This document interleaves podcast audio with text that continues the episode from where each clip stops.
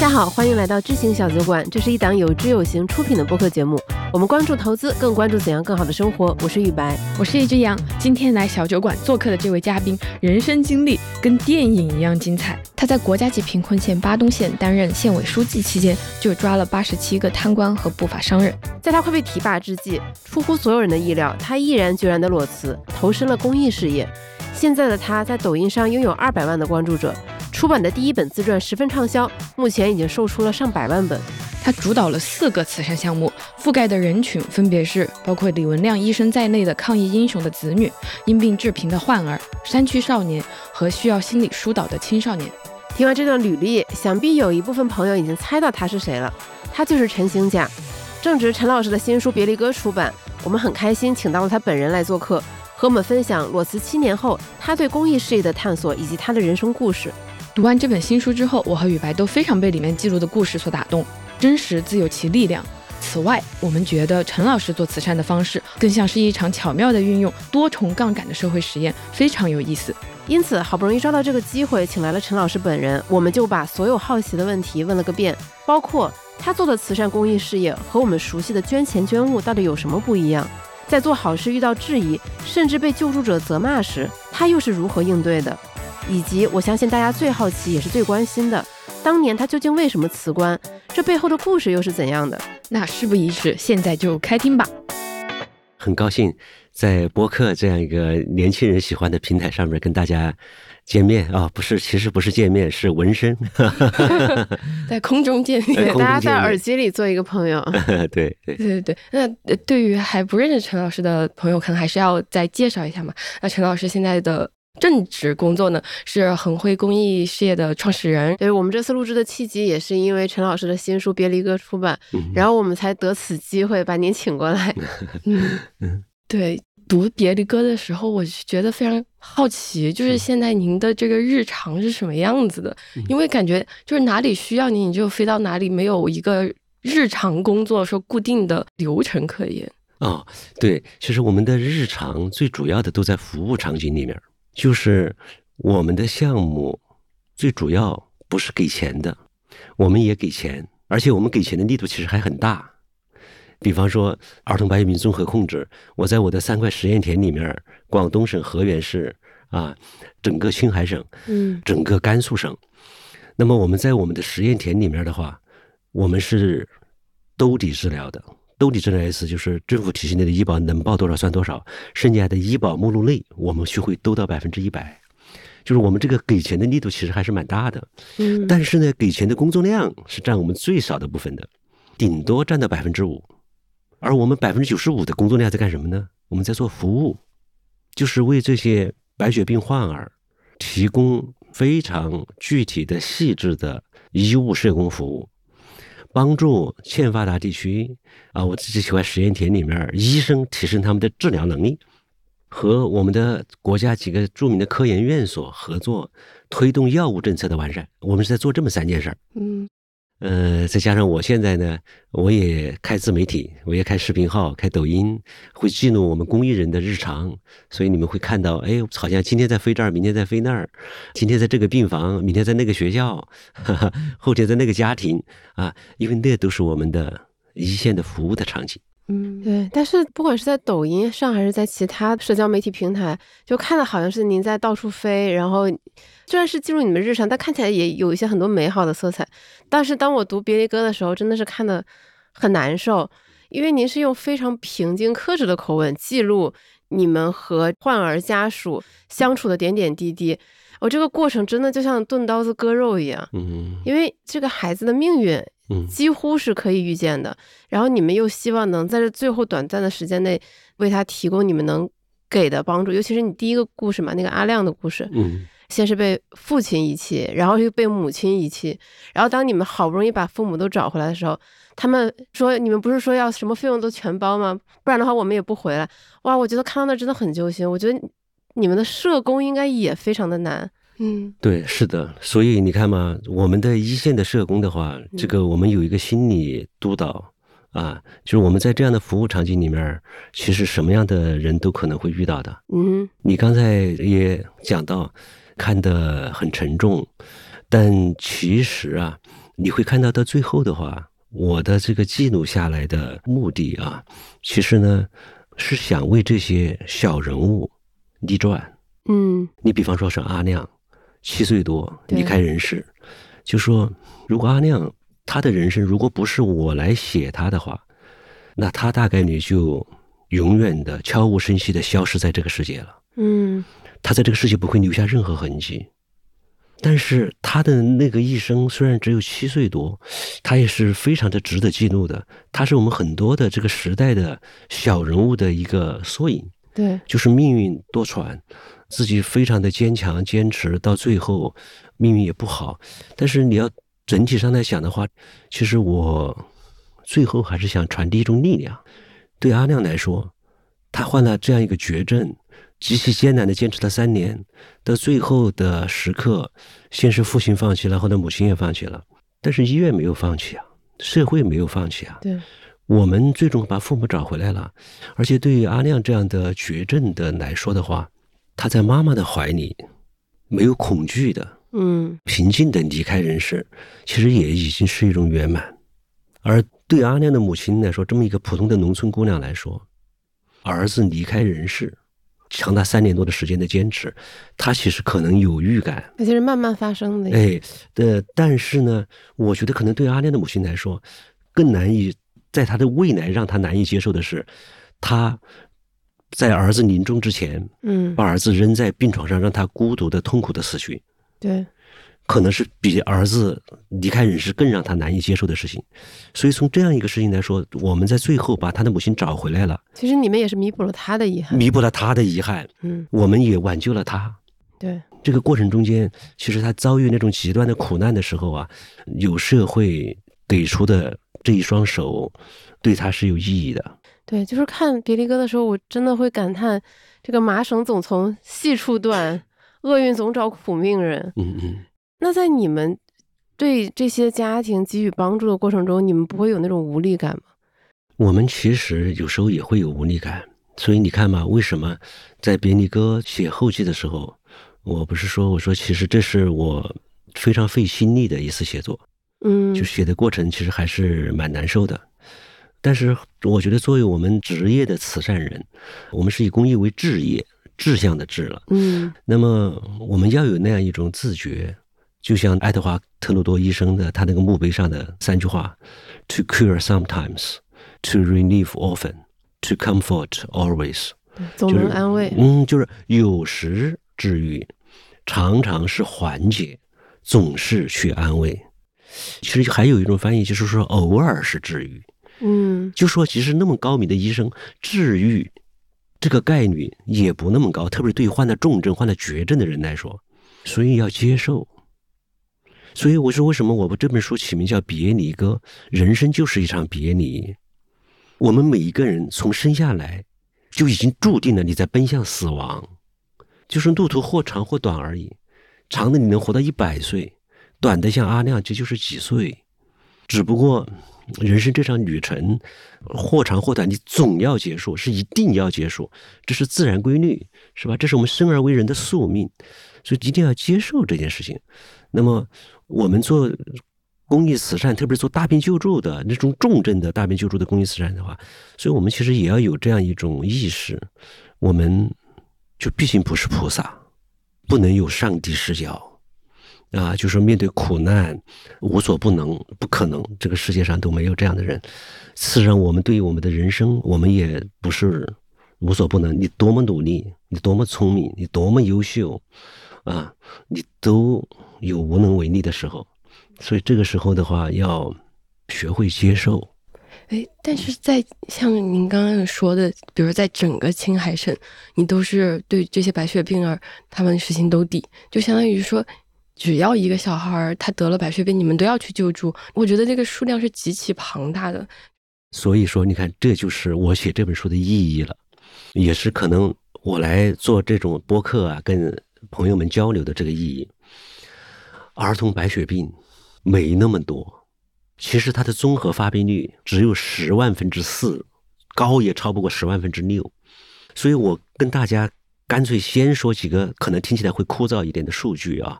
我本科是数学系的，我高考数学是准满分，啊，就是我对数字是极其敏感的。我告诉你们，癌症登记协会的这样一个统计数据，中国的癌症发病率是十万分之二百九十三，所以每年我们这个全中国有四百二十万人左右要新患癌症，其中百分之一是儿童。那么就是四万个孩子要新发癌症，而癌症中间呢，第一大杀手就是血癌，就是白血病，大概有百分之三十五左右，所以就有一万个左右的孩子要新发儿童白血病。所以白血病不是一个常见病，准确的说，它是一个罕见病来着。但是大家为什么会觉得白血病很多？我觉得我们社会中间怎么动不动就听到有孩子得白血病？你知道我们这个反馈错觉来自于哪儿吗？其实是因为这是一个极其难的社会难点，极其痛的社会痛点，所以只要有任何一个家庭孩子患了白血病，嗯，因为他很难很痛，他面临的可能是家破人亡的惨境，所以他希望得到社会关注，希望得到社会救助，所以这个中间的反馈有放大效应，所以我们以为很多，其实不多。所以就是整个青海省每一年可能每年就是几十个，因为你要想嘛，整个河源市只有三百七十万人口，那么整个青海只有五百九十万人口，说起来是一个省，在内地的一个地级市都有好多人口都超过它，它地域广袤，人并不多，所以你看按比例你算起来，但是我们要去甘肃两千五万人口的甘肃，那个数量就会起来，每年可能就是好几大几百个了，但是也只有几百个。并没有你们想象中间的那么多，所以这也是我会选这样一个社会疑难复杂的病种来做社会实验的原因。嗯，因为一个是呢，它是个难点痛点，还有一个原因，那我这必须要说一下，这就是我们做公益慈善组织的我们的能力所限的是，我只能选一个。相对发病率没那么高的病种来做突破口，因为我要筹资上来去把我的实验田范围内的所有的患儿去兜底治疗的，嗯，就是跟政府去做补充，政府体系内的医保能报多少算多少，剩下的我们在医保目录内去兜到百分之一百。好，那么要做这门件事，这是我所有工作的起点。给钱就是有很多，你们会觉得说，做疾病救助的慈善嘛，啊，把穷人的故事讲好，啊，博得社会的同情，你最好让社会让那些富人流眼泪才好，让他好掏钱嘛，让富人来掏钱给穷人付医疗费。有很多人觉得可能是做这件事情做到这儿就是句号了，是终点了。对我来说，这是刚刚起点，刚走完第一步，我后面可能还有九十九步。就说除了给钱以外的话，你还陪伴他整个治疗过程，对，不管是患者还是他的家庭，对，我要建这个模式，嗯，我想探索这样一个模式，想探索医生能力提升的路径，想探索药物政策完善的方法，嗯，患者、医生、药物，我要从这三个角度去找因病致贫的解决办法的，嗯，这是我的社会实验的要义所在，所以给钱是我的第一步，那么这就决定了我。毕竟是一无所有开始做公益的，我就只是开始就是一个想做公益的发心吗？因为我其实应该说，我的最开始发心的原因是社会问题，是我在那个国家级深度贫困县当县委书记的时候，我面临那么多的贫困人口是因病致贫，嗯，我想解决这个社会问题，想帮助找方法，就说我们这个国家党和政府是拼尽了全力的，是想去。帮助大家解决解决解决这个问题，对啊，但是呢，我们国家太大了，过去的贫困人口太多了，我们就确实我们这个国家是背着沉重的历史包袱去追赶时代前进的快车，所以这个社会福利体系的完善要一步一步来。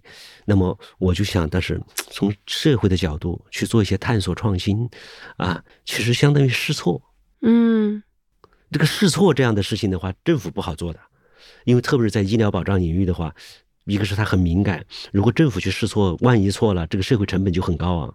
但是公益慈善组织好做呀，这就类似于那个小岗村，嗯，当年是不是？对，哎，那个安徽省凤阳县小岗村的十八个农民，那他可以异想天开，可以先做那么一场实验，把村里面分田到户先试一下，然后用数据说话，用实际的结果说话，哎，最后形成的路径，最后影响了那个县、那个省，最后影响了国家。嗯，所以很多人会觉得说，这个陈兴甲突然而然断崖式，对吧？辞官去做公益，其实你这个公益的发现是在你之前。做县委书记的这个过程中，就逐渐孕育出来的。对，嗯，就是我已经孕育出来了这样一个设想，就是我眼中看到的那个社会问题，就是因病致贫的社会难题。对，而且你如果你这个模式跑通的话，你能造福的就不只是一个县、一个区，而是整个国家。对的，对，因为直到现在还有非常多人在。你的抖音底下评论说你什么时候回去当官啊？就是就不能少了你这样的一个好官。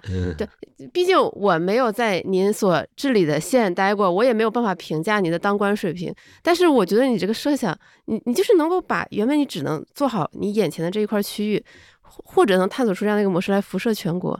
可能是比当一个更大的官，可能有更大的社会意义。对，它的更大的社会意义是在哪里呢？就是说，因为我们国家有非常成熟完善的官员的培养选拔体系，所以我其实觉得，我当然我承认我自己是个好官，是一个清官，是一个守得住底线的官。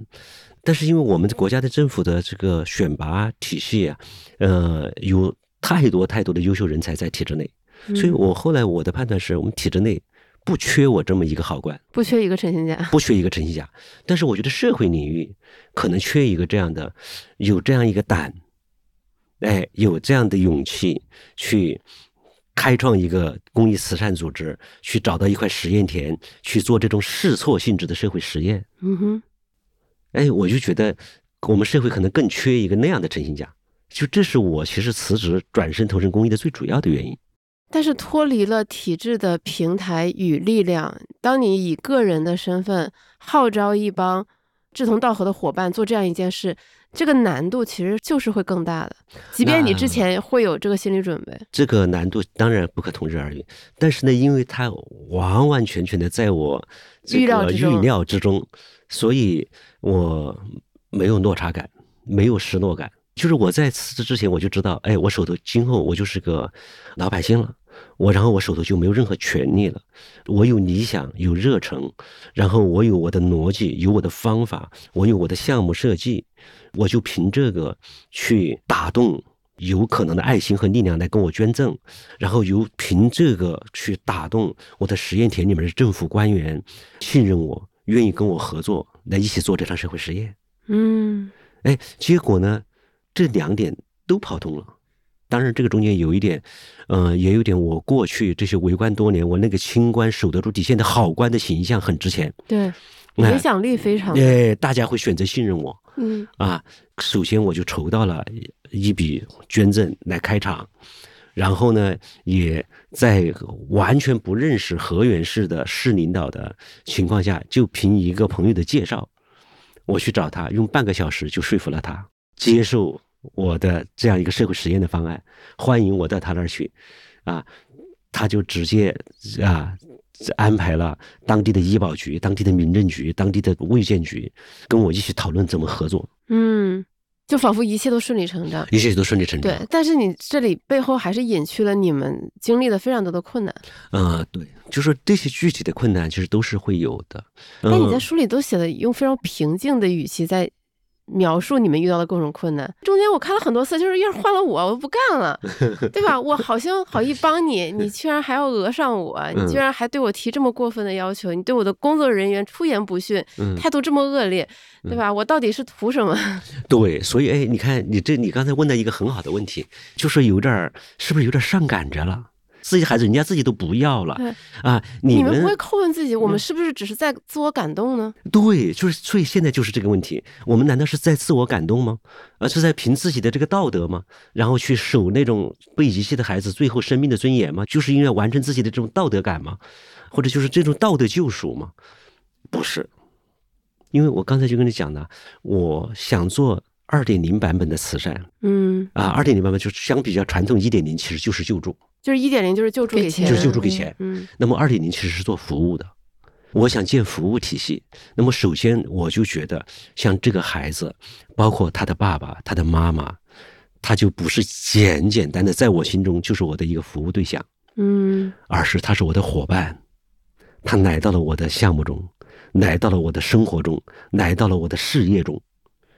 好，所以我在内心里面我是有这个想法的，所以你就能够看到，你比如说有几个很著名的艺人，嗯，你像孙俪，嗯就说多年给他给钱，他长大了不给了，就人家跑过来找孙俪闹，就问说你给了我这么多年，为什么现在不给了？啊，所以孙俪就很恼火嘛，哎，就说我们资助的人中间，特别是阿亮的爸爸，就是在很多人眼中会觉得这是一个不值得帮的人，嗯，你们还这么去帮他。你所以你看嘛，连我的那个一线的伙伴们都心理创伤了，对啊，都是怎么会碰到这么一个人？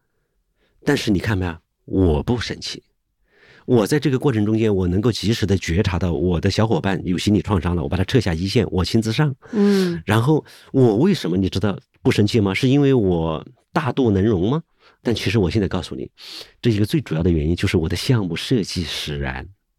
我项目的设计就是要在这个过程中间，我做社会实验来探索啊因病致贫的解决办法，在探索如何为患者做这种系统性的全过程的医务社工服务的。嗯好，所以像遇到这样的孩子和遇到这样的家庭，那我也知道，我们小时候在农村里就知道，我们就说过一话叫“人上一百，种种色色对，我们的俗话叫做林子大了什么鸟”。都哦，有。对对对，就是这样。所以我就说我服务了几百个患儿之后的话服务的，对象多了，对遇到这种是正常的。真的真的这样是正常，而且是一定会遇到的。对，啊，而且如果他遇到之后，我换个角度，我就会感谢他出现了。嗯就他验证了这个人性的规律，验证了这个世界的发展的这样一个最基本的逻辑，而且呢，就是我要服务这一群人中间，他就一定会有这样的人存在嗯，所以我就能够很冷静的从这样一个维度来看待，所以我不会跟他生气，我我反而会跟他在想。这样的人，我怎么打动他？怎么说服他？怎么激励他不要放弃？这可能也成为了我的工作内容。嗯，哦，就这是一个原因，就是我的项目设计的使然。另外一个，后来我就跟你讲啊，我的复盘的时候，我觉得我不方便写进书里面。你问到这，我倒是可以跟你们交流了。就是我跟我的伙伴们是这么想过，我就说，其实这些人就是生活的落水者，他们就陷入了极端的垂死的挣扎。对，所以你们不要指望落水者动作很优雅，他的姿态能很体面。他的姿态很体面。嗯，你游过去救他的时候，那还跟你先跟你鞠个躬，还向你微笑，怎么可能呢？你游到他身边的时候，他的第一反应就是死死的抱住你，对，让你无法他游泳。让你无法游泳，让你无法脱身。嗯他很可能，你那个时候你心里你就不要生气，你就说，那我这是来救你的，你有没有搞错？你还把我往死处拖？不，那个时候他把你往死处拖是他的本能。嗯所以像阿亮爸爸这样的话，就说，在我内心里面，我是完成了这个心理建设的，我是能够站在这个角度去看问题的，嗯所以我我不跟他生气。你的社工会可以接受你的这一套。哎，后来这个就是你看，我跟我们的心理学嗯专家志愿者，我们一起讨论这个问题，都觉得我这个比方特别好，嗯就说我们如何自洽。如何对自己的从事的事业面临的处境有一个认识，有一个跳脱感，嗯哼啊，来重新去看这样一件事情，哎，这心理上可能就没那么受伤了。嗯，我读那一个部分的时候，我最有感触的一段话，其实是您说那个救助是有限度的这件事情。此前从来没有想过慈善救助的限度到底要怎么确定这件事情，但是你们好像从一开始就想得很清楚嘛，就是做医保目录的医保目录内的，对，所以说你说世界上做任何事情，你都必须有限度，都必须有边界，就说没有边界的事情你是做不下去的。没有规矩是不成方圆的，所以我一定要跟说，你不能说啊，我需要多少你给我多少，你不是全能的吗？那我要什么你就给我什么，嗯那不你这样的话呢，世界上就没有任何一个人、任何一个组织能够持续的做下去了。所以你必须要有边界。那么，比如说我们对大病救助来说的话，我们能看到的最宽最宽的边界就是医保目录。嗯那么医保目录内，我们去都其实对于绝大部分患者来说，所以为什么看到《活着的菩萨》里面看小银那一章，嗯只要你防住了感染，你医保目录外就花不了什么钱了。嗯我我觉得那个也是你们在做这个当中探索出来的探索出来的意义，这个价值，对对就是因为你如果没有防住感染，像这种出现的那种重大的、极其复杂的感染的话，你看像小云，整个中国已经没有药能够治他这个病了，最后没有办法，是我们通过港澳药械通啊，嗯，从香港买的最全世界的最最先进的这个药进来的，结果一支药就是两万二，上来就是八支，我这个就是多少钱呢？但是你那个时候救命。只要你不想死，你救命，这个世界还有特效药，那你就还要去用啊。所以说，我们呢，一个是画了这样一个最宽的边界，那么有这个边界的话，你看为我们带来了好几重的意义。一个是呢，我们就和北大公卫学院和复旦大学公卫学院联合做独立第三方的案例数据的研究，推动医保目录外的药物进入国家医保目录内。嗯，这个边界的意义也在这儿。嗯，就不断的把它放大。哎，就是不断的我们放大了我们的这个科研的价值。然后我们通过具体的案例，特别是像小云这样的，你看我为什么会不厌其烦的展示那么具体的花费？他那个花费它是有社会意义的，它是有社会学的研究价值的。哎，最后他证实了一件事情，就是我们在做大病救助的过程中间，帮助这些极端弱势的群体，在漫长的治疗过程中间防住感染，这是一个多么有杠杆性的事儿。嗯。就说我可能在他防住感染中间，最后我花费的一百块钱，比方说做的科普、做的物料的支持、做的技术的支持，最后产生的效益是一万，甚至是十万，因为你只要没防住，你后面的那个花费会会十倍于、百倍于你前面的你那个做预防感染的那个投入。你看吧，这个就是我就产生的社会学的、社会科学的研究价值。是的，所以你看，这个边界是一定是要有的。很神奇的一点就是，我们普通人能想到，就是做慈善、做公益会遇到的那些烦心事儿啊、糟心事儿，怎么到你这里都能变成它有建设性意义，以及你可以通过行动确实让它产生更好的社会意义的事情。对，因为这就是我说的二点零版本的慈善的。不同之处了，嗯，因为这个二点零版本的慈善的话，我就说，那我就突破了传统的救助，就突破了传统的救苦救难，不当菩萨，哎，我就不是当菩萨的，啊，我就是来做社会实验，来探索社会问题的解决办法的。好，那你从这样一个角度的话，那他不是你救助的弱者，他甚至不仅仅是你的服务对象，他是你的合作伙伴。对，你就没有那种高高在上，我在怜悯你的心态。没有，没有。我觉得，你看吧，你会发现我做的任何公益项目没有居高临下的同情，我们有的只是感同身受的共情，深受才会感同。所以你看，我们的任何一个全职员工，我们都必须去陪床啊，我们必须要在抗疫牺牲英雄家庭里面去探访的呀，我们必须要去到乡村留守孩子的这个学校和他们的家庭的呀。就说我们就是不能做慈善的人。就觉得，哎呀，那我们就站在道德的高地。你没有，我给你，那我给你什么？那你淘米你还嫌干的稀的呀？有就不错了。哎，那就说，如果做慈善是站在这样一个道德高地的一个心态，好像你在你在借，那你这就是在借穷人的苦难来完成自己的道德，这很不道德。对，而且你在期待对方对你感恩戴德，如果对方没有做这个事情，你就说，那我就失落，我我就我就觉得你不应该，哎，我就觉得你是白眼狼，对，觉得你这么公益慈善干不下去，哎，你这么不知好歹，你你你你不值得帮助，嗯，你明白吧？如果说你在做的同时，你最开始你就期待了对方对你感恩戴德，对，这个事情就你就做不下去了，是的，是的，嗯，所以其实说现代慈善的伦理底线是两个词：dignity and no harm。尊严，嗯，和不伤害，要自我警醒，自我警醒，啊，就是他不是你的施舍对象，嗯，公益不是说是有钱人满足自己道德需求的事业，嗯，不是说是城里的有钱人拿着一些钱，提着一些光鲜的礼物到农村去，让穷人排排坐，然后给他们发钱，然后拿着钱，拿着礼物一起照张相，然后拍屁股走人，然后就没有然后了。这样的慈善就不够好，或者说就是不好，就是不好，啊，就是因为你这就是在消费弱者的苦难呢。但是在你从零到一做慈善的过程中，你应该看到很多这样的案例，以及在这个领域有很多人就是这么做的，他们肯定也会想要说服你也这么做。嗯，就是为什么要搞得这么麻烦，甚至还要赔床？那我现在告诉你，这就是我这样的人也愿意投身公益慈善的意义了。嗯，哎，什么叫做你这样的人？我这样的人，我是中国第一个被提拔之后辞职的官。嗯，特殊之处就在这里，我不是干不下去了，被迫辞职，嗯，来做这个事情，我可以干下去，我可以当更大的官。你想要自己开辟一条你自属于你的阳关道。对，所以就是像我这样的人来做这样的公益慈善的话，还是想做一些推动。嗯，我不敢说引领啊，说引领就把自己说高了、说大了。但是我想，我来做一些推动，我心目中的就说这种慈善可以承担的，为社会去试错，啊，去探路。这样的功能，嗯，去和这些嗯服务对象去共建、去共创、去共同为推动整个这个底层人的啊社会健康知识体系的完善，去做一些事情。当我想到这一层，当我涉及到这一层的时候，我就让我热血沸腾。嗯，哎，因为正因为中国过去做的人不多，我我不敢说没有吧，就像这么做的不多。所以我就更加觉得，像我这样的人来投身这样的公益慈善是有价值的。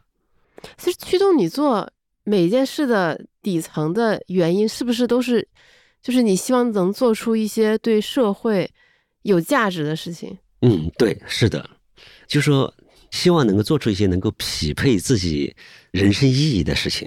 嗯，你看，比方说我继续当官，我也也许也还可以继续当下去。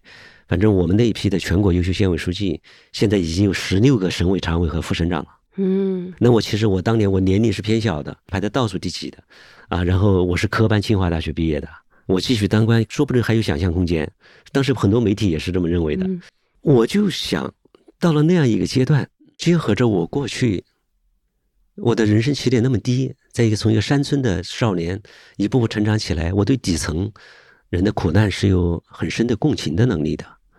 然后我读过很多书，我不敢说自己学贯中西，但我是学过中西的人。那么从政的这么多年，党和政府的培养，也锻炼了我的这种提炼的能力、总结的能力。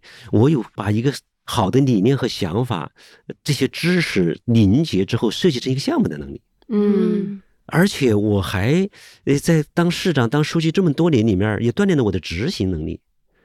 更重要的还有一个，我过去那种清官守得住底线的那个好官，不收钱的官，这个官员的形象，一个正直的形象，非常让我容易让我容易赢得信任。对，因为信任是整个中国公益慈善的命脉所在。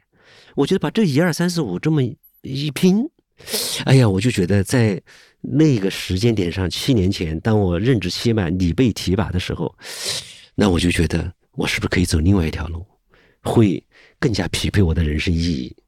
更加让我自己的人生将来走到终点的时候那回望，会更加自豪。对我记得好像您的妻子不是就说了一个很经典的话吗？她说：“如果你继续当官，你可能会是一个大官；但是如果你现在辞职，那你就是一个可能成为大官的人，辞了职。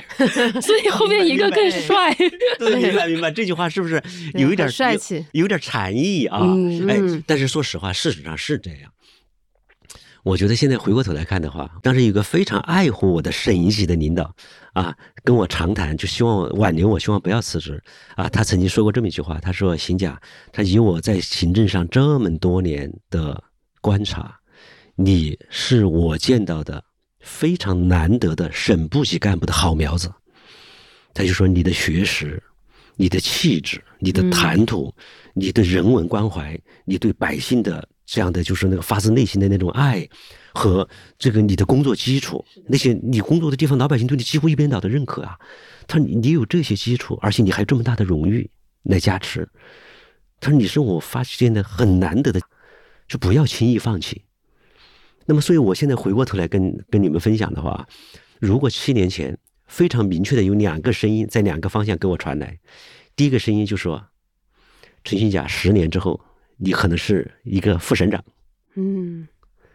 另外一个声音是，陈新甲，走这条路吧。十年后，你可能是影响了整个中国慈善事业进程。就是不要说慈善事业吧，就说呃，底层老百姓的医疗健康支持体系建设，因为有了推动者改善，推动者。嗯，我觉得两个声音同时给我传来的话，我会觉得左边的这个声音还好吧。反正也不差，是吧？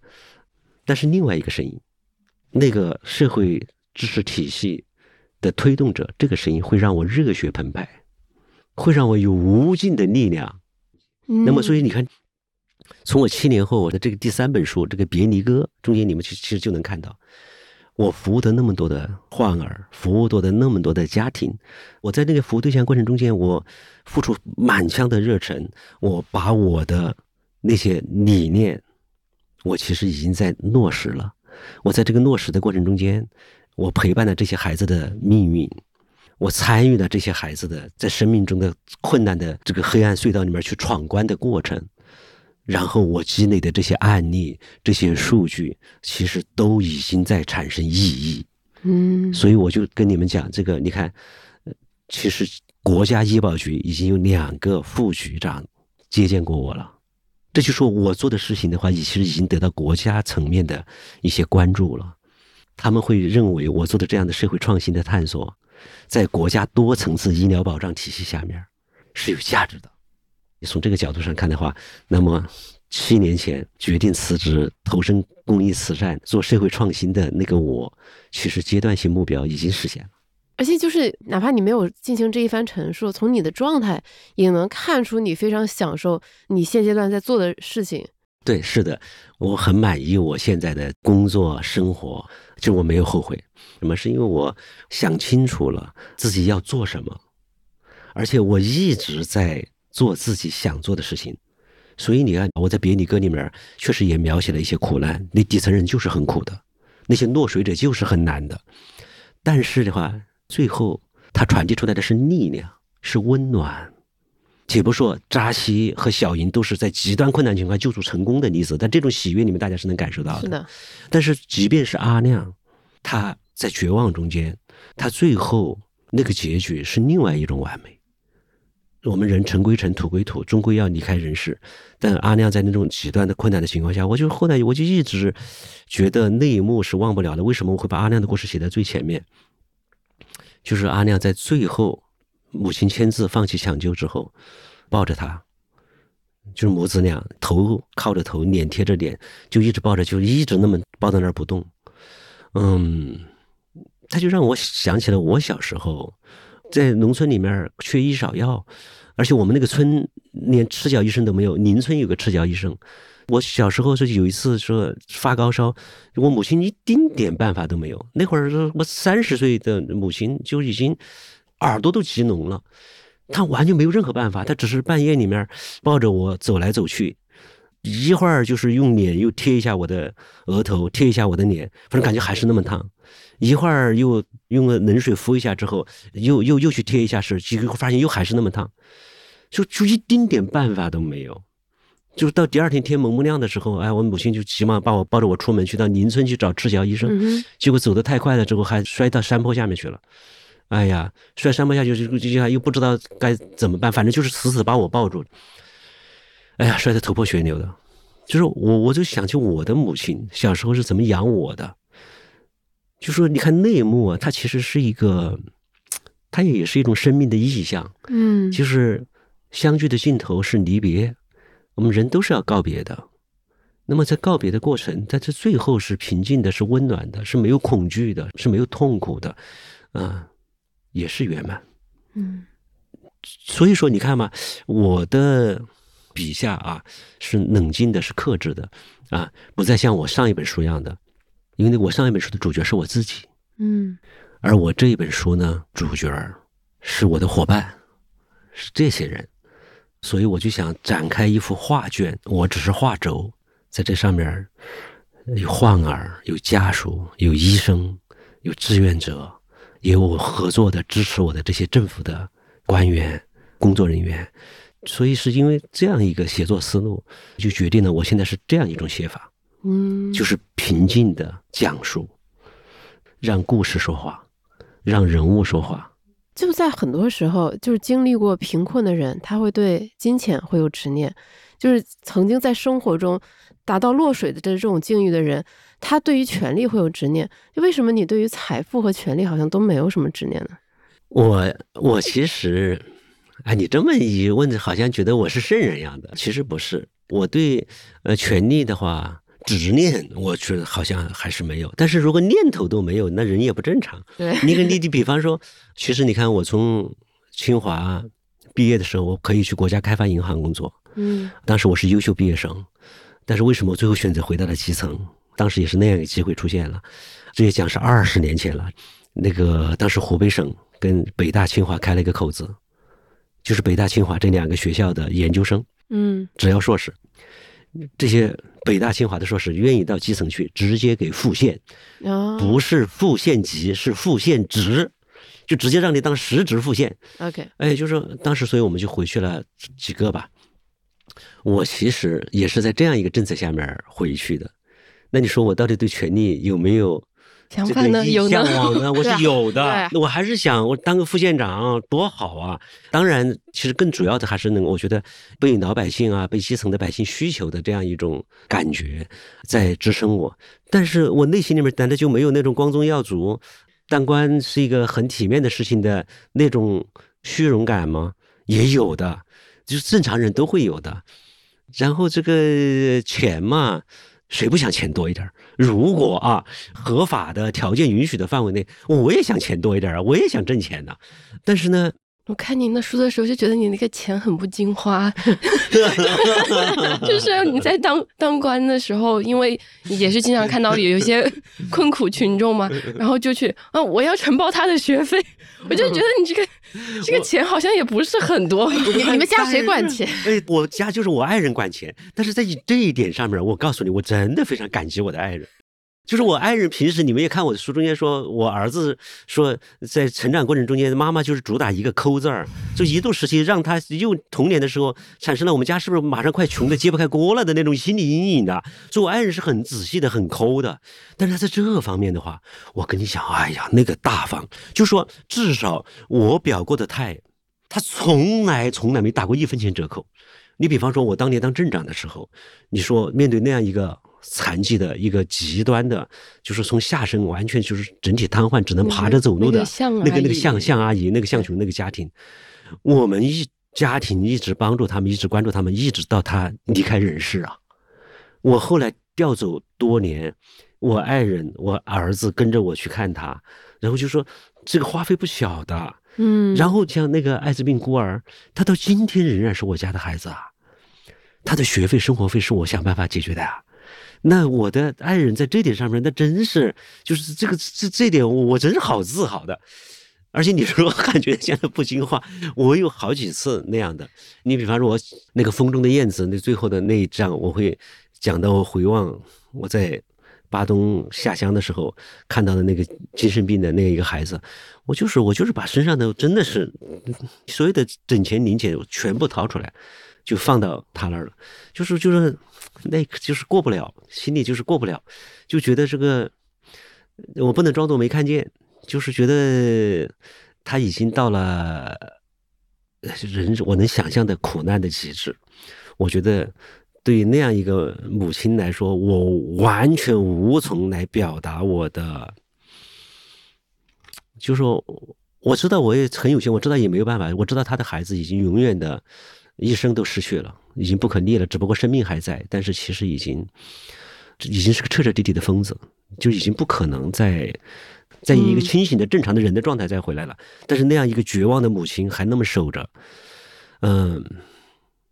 所以我就不做点什么，其实不做点什么，我就完全不能接受自己，对，就是良完全完全无所作为的自己。但事实上，我给的那点钱，又能起多大的作用呢？但是我总觉得，就是那一刻，我我就说，我觉得对那个母亲还是有意义的。他知道，这个县委书记是他们这个整个大家庭的家长，我这个县委书记是知道他的苦的。虽然我也不能解决他的问题的，我不能让他的孩子变成一个正常人，嗯，但是至少会给他的母亲给一点力量，你知道吗？就这种感觉，我我就是还是要去做的。但是呢，就是我这就是力所能及呀、这就是尽力而为。你看，我也没有拿钱负债去做慈善，啊，我也没就说我自己把自己的衣服脱下来，我自己不穿了，我给你，我也没有过那个界限。对，就是我觉得听众听到现在，哪怕大家对你也不是很了解，我觉得大家都能下一个判断，就是陈显甲可能不是一个圣人，但他一定是个很有良知的人。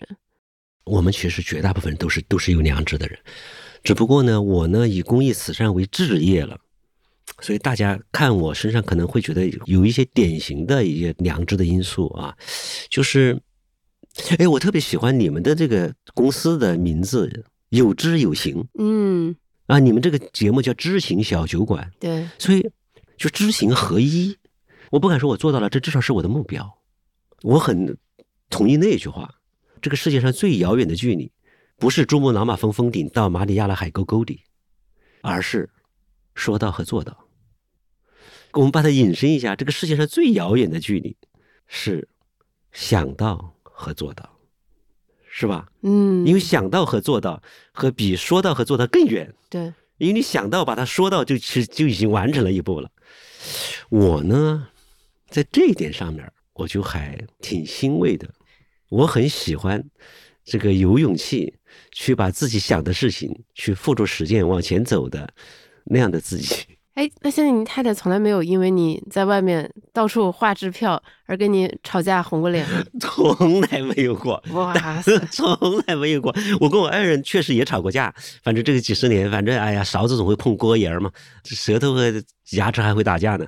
就说我们也会吵架，但是基本上就是我看到他生气了，我就让。啊，我看他，特别是看他是真生气了，嗯，啊，其实他是真生气还是假生气，我是看得出来的。他真生气了，我立马怂，立马退，立马收兵，啊。但是呢，在我们的所有的争吵和矛盾过程中间，从来没为这个事儿他说过半句都没说过。但我其实在这方面还真是比较大方的，就这方面真的是志同道合。哎哎，对对对对对，这个家庭的支持太重要了。嗯，对对对，是这样的，是这样的。包括像您辞官，一直坚持做公益，就是感觉不管是您的太太还是您的儿子，我发现他们都是。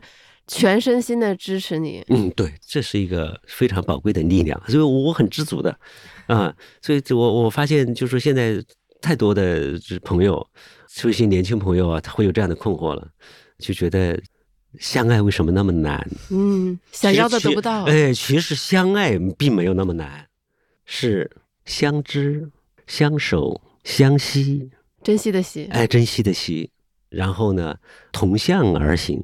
比较难，而对我来说的话呢，我我爱人在这一点，呃，就确实是还挺好的。读您的书的时候，我会觉得，确实感觉你每一步都是在撬动一个杠杆一样，发挥的力量就特别的大。然后我就忍不住在想，是不是当一个人社会阅历更充足一点，他才适合来做这件事情。就比如说年轻人，他来做这件事情会不会有一点？就如果不是在您这样的组织，而是就是比较传统的公益，他会觉得啊，我做这么久，好像我没有起到那么大的效果。嗯，哎呀，你这个问题是个好好的问题啊，因为你说到了一个特别好的词——杠杆。确实，公益慈善的它的非常大的社会意义就是在它的杠杆性，就是我们每一个人的能量其实是有限的。能做的事情其实是不多的，但是呢，你如果找准了那个杠杆点，你就有可能花一块钱，最后有十块钱的效果。你就比方说，我说我们在小营的那个救助中心，我们最后找到的杠杆就是防感染啊，防感染知识培训啊，防感染的这个物料的支持啊，防感染的技术支持啊，就这我们要做这个事情啊，那个事情是花小钱最后大效益的事情呐，是吧？但这是一个具体的点。那么具体的像我这个社会实验的点也是这样。我以这个杠杆点，最后可能是会推动底层人的健康知识体系完善的，是吧？这都是杠杆点。好，所以公益慈善就是一个天生的有杠杆性的事业。所以我觉得年轻的朋友的话，你根本就不要担心，我是不是必须像像陈老师这样过尽千帆，然后阅人无数，然后几十年的积淀，然后我才能够来做慈善呢？不是的。因为慈善事业它就是有杠杆性的，只要你不是在做简单的救助，你只要你不是在以自己的道德施与感的满足为起点，只要你不是这样来来做慈善的，你是真心的关怀对方的，你是真心的去体恤对方的，是共情对方的苦难的，你是真正的就是 I'm proud I can help，我就是想去做一些事情的，只要你是这样做的。你就正在撬动一个杠杆，嗯，你做的事情就是非常有杠杆效应的，你就通过这个去做这么具体的一件事，救助这么具体的一个人，你在这过程中间，你帮了这样一个人，你在形成这样一个风气，你在倡导一种社会的良知，你在倡导一种人与人之间互相关怀的这种更好的公益氛围，这都是杠杆。所以不一定不能是说啊，那我必须要嗯连接到政府相关部门，政府相关部门给我下文件了。那我确实我在河源做，我就享受了整个中国公益慈善里面极其难得的一个特别支持，政府下文件关于支持怜爱工程在河源是落地的意见办法啊。如果你希望杠杆效应得到这么高的政府支持的这样一个程度的话，那你可能真的是需要在政府工作过。嗯，而且在政府工作过一些年，然后你懂政府的话语体系、形式的体系、工作的逻辑，懂得如何去交流，你可能有需要很多很多的这样的积淀。嗯，但是杠杆不仅仅是这是杠杆，你只要真心的以护住你的服务对象的尊严，不伤害他，发自内心的去帮助他，站在他的角度上去考虑问题的慈善。都是杠杆性极好的慈善。一句话总结就是“勿以善小而不为”。Yes，非常准确的说法啊！所以年轻人就是不要犹豫徘徊啊！如果我真的想去做慈善，那我是不是必须要有很多钱了？我必须创业成功，大企业家，公司上市了，必须要搞大啊！那那个做大事儿了，我那个时候再去做慈善啊，也不是的。嗯，我觉得从您的经验里面还有另外一个。启发也是，其实我们之前的节目当中也提到的，就是这个个人的口碑，就是名誉的重要性。就可能我在想，如果是年轻人他在做公益事业，他尽管说没有像您这样，就是比如说取到什么省政府批的文件，但是只要积累一个好的口碑，也是会为后面自己做事情打下非常好的基础。哎，对你说了一个很好的词，口碑最好的宣传是口口相传，就是来过的人说你好。你服务过的人说你好，跟你合作过的人说你好，这是最好的宣传。但这个又会引发我另外一个问题吗？像陈老师，你在做官的时候也是一个网红官员，然后你后面开始做这些慈善事业什么的，也是在社交媒体上面比较活跃。就这种名誉或者说嗯网红的身份，会给你压力吗？没有，哦，一丁点压力都没有。我以前当官员的时候，最早我是第一批算是网红官员吧。大家说我是网红的时候，我还挺反感的。我说我又不开淘宝店呐，那个时候我又不带货呀，我当什么网红啊？但是后来啊，我想通了一个逻辑：我们不是共产党员吗？共产党员的宗旨是什么？是全心全意为人民服务啊。共产党员的基本的工作方法是什么？是从群众中来到群众中去呀。那么新的时代，群众最多的地方在哪里？是待在网上的。你说现在抖音上就有八亿人，那我如果是当官员，是要要为群众服务，那我就在办公室里面颐指气使、高高在上，凭自己的想象吗？那我当然应该走到人民群众中间去，我应该到网上去了解人民群众在想什么啊？他们苦的是什么？他们乐的是什么？他们有什么困难？是吧？一个合格的官员，可不就应该是人民群众喜欢的网红吗？哎，我就从这个角度上面，我就想通了，嗯，我就不反感“网红”这个词了。我说红就红呗。那你在看到网上对你的一些攻击，你会生气吗？还好吧。其实我也遭遇过网络流氓的攻击啊。当那两个网络大流氓来决定攻击我的时候，他们跟当年我在巴东抓的那一批人的后裔成功的合流。我不是自己亲自都抓过八十七个人吗？嗯，我后来才知道啊，是恩师的一个朋友告诉我的，就一直跟那个最大的网络流氓供子弹、谩骂、侮辱、诋毁那种编造，给他供子弹、给他提供基本材料的人呢，就是我抓的一个非常重要的官员的亲侄子。过去呼风唤雨，他们家可是赚了老钱了，单笔就是几十万、几十万收钱的呀。那样的人，他整个大家族包工程、搞地基，整个在那一方呼风唤雨赚多少钱呢？那我彻底的扭转了整个他们家族的命运，把他的整体那个财路都断了。你想想他们有多恨我吧？所以前年的那个网络大流氓来攻击我的时候，最后啊，他曾经连续七天连发七篇，我还真做到了这样一点就郭德纲说的：“假如我跟一个火箭专家说，呃，你这个用的这个燃料不对，你这个燃料你应该用煤，你应该还用水洗煤。”他如果这个专家斜着眼睛看我一眼，他都输了。我真是斜着眼睛都没有看那个网络大流氓一眼。其实当时搞的那个网络大流氓还非常生气，他我攻击崔永元，那他们崔永元也亲自给我回话了呀。我骂韩红，韩红也亲自给我回话了。你陈锦霞是个什么人物啊？我都我都我都连续骂你一个月了，你都没回我。嗯啊，但是呢，这个说实话，崔永元回他真是帮他涨了好多粉。哎，我就说，我我我就说我真是斜着眼睛都没看他一眼。但是呢，他质疑我的那些事情，我觉得有必要向公众说明的，那我就向公众去说明。但是我不会对他说话的。一个是我不看，二个是我看到了之后我也不会生气。所以后来我就跟你讲吧，我的有些伙伴同事很生气。还有网互联网上，它出现一个很高赞的，就说啊，说这个社会不应该是这样的。那个一毛不拔、不给慈善捐一分钱的人，他随便编造一个、臆想一个理由，他就能够把好人侮辱、诽谤、逼到墙角，逼得好人来自己来来向公众去说明。对，他这个社会怎么不应该是这样的？只吃了一碗粉。嗯，但是我说这个网络流氓就是干这个事儿的人呢。所以你看，我不生气，我还就是在意一点，我就说。即使他是个流氓，即使他没有给慈善捐过一分钱，但是我们既然做公益慈善，是为公众的利益而服务的。公益之公，除了公平公正的意思，它有一个非常重要的意思是公开。我们一定要按照慈善法的管理的这样一个规范内的话，做到非常透明的公开。所以，即使他是流氓，即使他没有给我们捐过一分钱，他有权监督你。嗯，他就是在监督你，他就是在帮你。所以，事实上，那个流氓也帮了我。他是是怎么呢？深圳市民政局看到这两个网络流氓这么大的声量啊，有点紧张，把我们恒辉从成立以来的我们的收入支出所有的账单，就几个大盒子啊，安排了四个人，独立第三方的审计公司抱走，没有在我的恒辉审计抱走啊，在独立第三方审了十四天，十四天之后才把我们的账单还回来，告诉我们审计的结论是零瑕疵。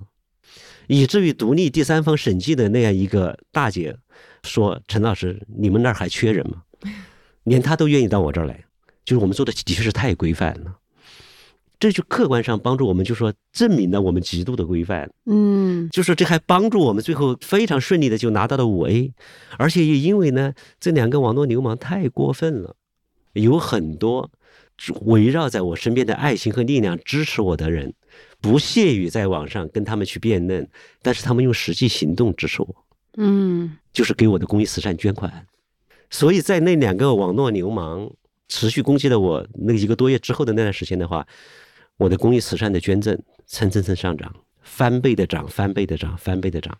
大家太多的爱心力量用脚投票来支持我，所以你看，我从这个角度说，我还挺感谢那两个网络流氓的。哎，怎么所有的？艰难险阻在你这儿都能变成好事儿，对对对对，我觉得最主要是你这个心态就很好。不，他有时候他就是好事儿啊。你从客观的结果实现，他难道他不是好事儿吗？那你不生气吗？还好，我就真不生气。他是以乐为业的，就像你以慈善为业是一样的。他骂名人好蹭流量嘛，我所以他这么坚持不懈的骂我，说明我还有点名，说明我还有流量，他可蹭。但总之，他就是做这个生意的人。你把这一点你看到，你为什么要生气？因为你生气，你就你不就在配合他吗？你不就在支持他吗？我我我觉得你这个心态实在是太强大了，非常值得我们学习。就就慈善，就是搞一个小的善行，我们能做到。但我觉得特别值得学习的就是你这个心态调整的能力，看待事物的能力。辛辛苦苦做公益，他们还不领情，你不会这么看，你会觉得说，那我是做社会实验。那遇到这样的情况是很正常的。对，他也是我的伙伴，我要想怎么样和他共赢，我们一起找到一个解决办法。对对，就是我们一起怎么样度过这个坎儿。嗯，是度过这个坎儿，他会变成我的社会实验的一部分。你从来不会把对方当成和你敌对的。哎，对，不会。对，不会把他拉到敌对面。我不会拉到敌对面。就是在这点上面，我觉得这个倒还不是一个说要完成一个心理建设的问题。嗯，我觉得这可能是一个，就是，呃，你对你的工作，你对你的生活，你对你的人生，你有没有一个一个觉察？嗯，哎，我就觉得我在慢慢的完成这个觉察。你是什么时候找到你这个人生的意义的？哎，我就这么跟你说，我从小都比较积极、正向、阳光，这是一个。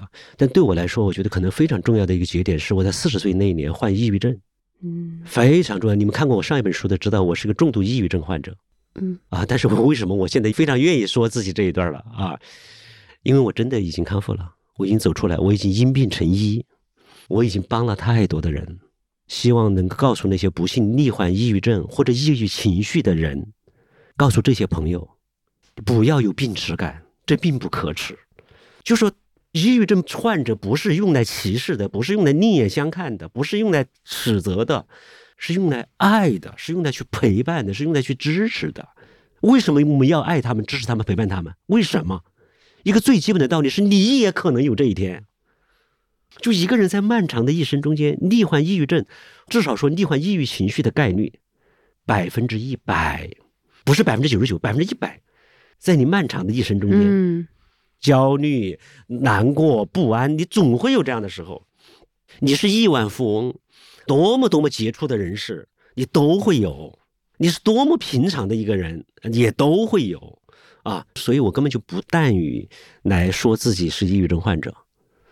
那么说完这一章，我其实在想说的，你刚才问的我这个问题，就是我觉得在我的人生成长中间，我不敢说大彻大悟吧，就是患抑郁症的那个过程的话，其实对我来说是成长的机会，我更好的觉察。但我觉得可能就这种这种觉察的能力啊，嗯啊，可能还是就是有跟生活的磨砺也是有关系的。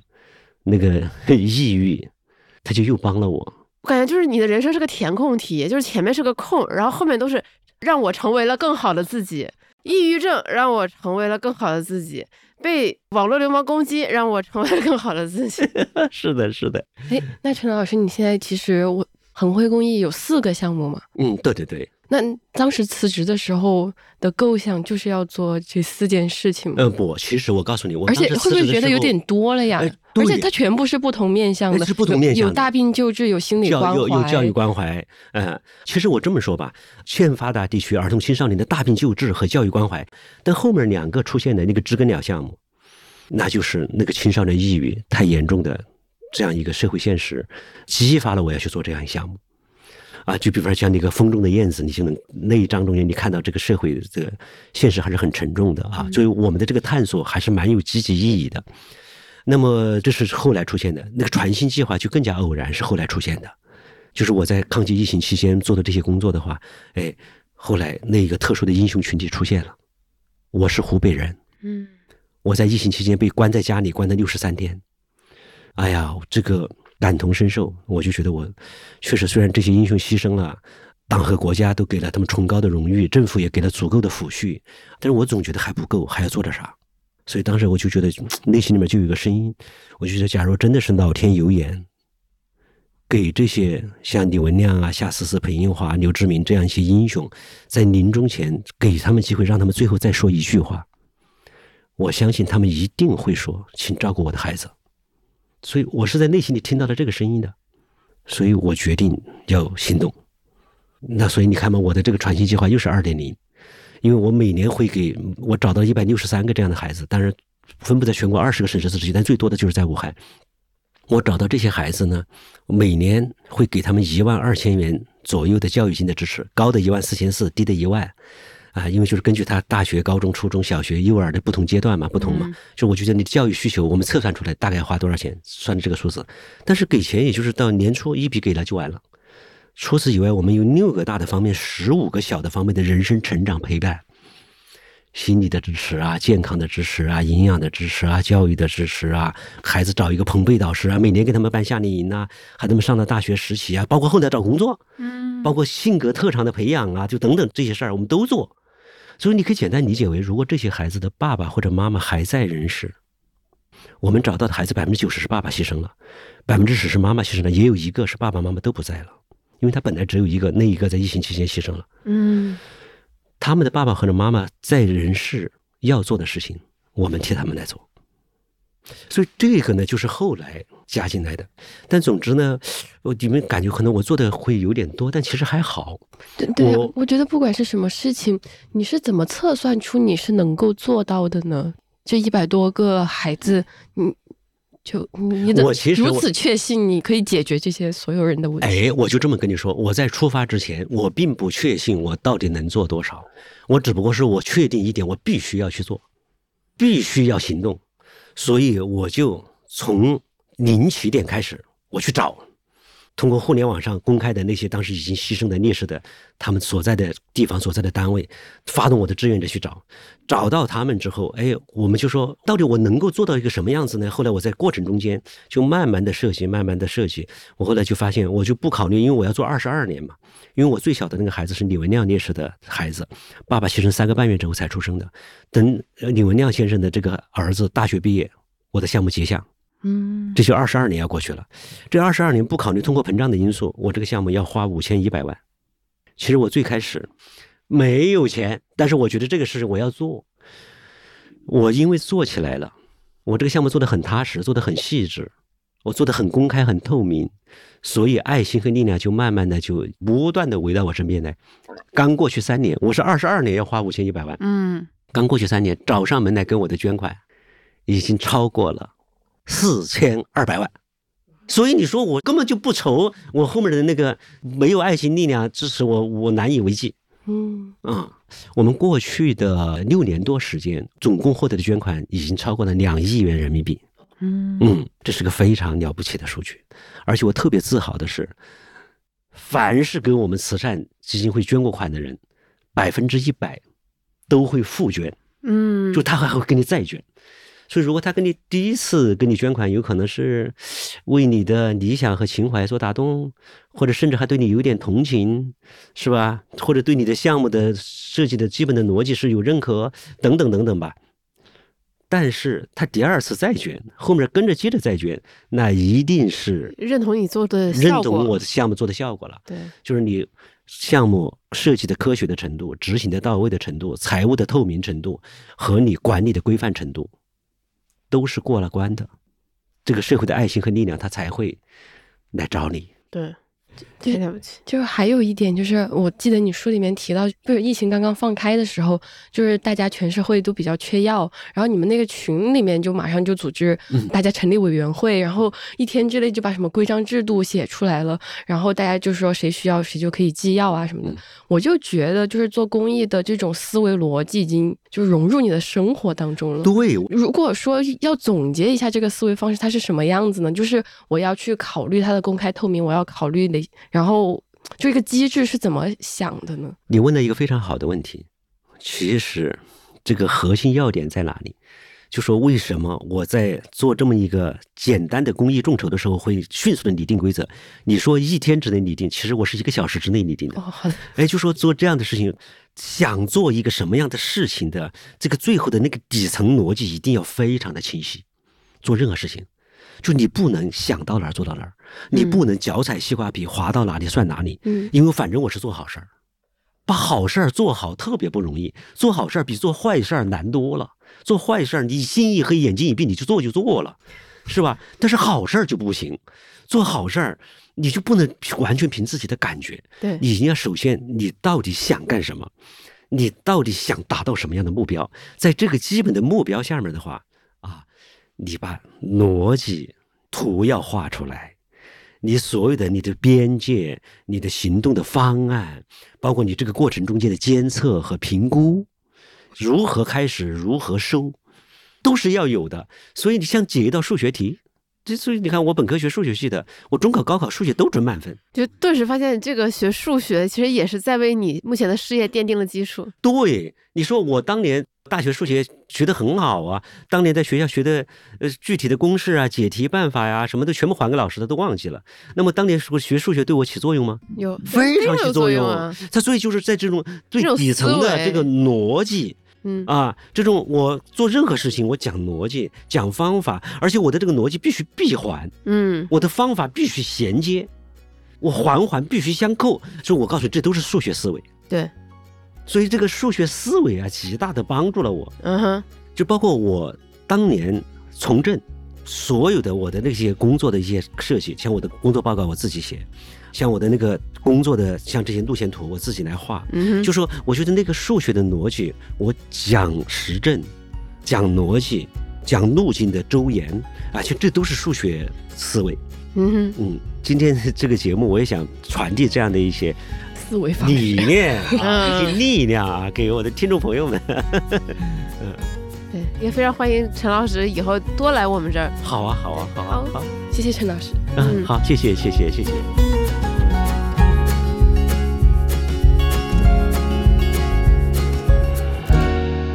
感谢你的收听，以上就是本期的全部内容。制作这期节目的过程，我觉得非常有劲儿，因为我总是忍不住贪心的脑补这期节目的杠杆效应，就说不定节目中的某一个点就能够对你有所启发，你就能在你所在的地方身体力行的做出一些改变。小酒馆听众中的有识之士这么多，散布在全球五百多个城市，我觉得呀，严老师的这份贪心一定会必有回响的。嗯，那就期待住了。好了，我们还是和往常一样，要来一段结尾播报。这里是每周五晚八点陪你关注投资、关注怎样更好的生活的知行小酒馆。如果你对投资理财感兴趣，欢迎下载我们的 App，有知有行。在有知有行 App 里，有你一定能读懂的投资第一课，也有专业的投资观察、智行黑板报，更有我们小酒馆全员持有的好产品——长钱账户、稳钱账户和海外长钱。如果你有任何投资困惑，欢迎给我们写信，我们的邮箱是 allinthebeer@gmail.com。不管你在什么平台收听，请别忘了订阅我们的节目哦。最近我们刚刚入驻了豆瓣播客，如果你是豆瓣用户，请一定要给我们留一个五星好评哦。我是一只羊，我是雨白，我们下周五晚八点见。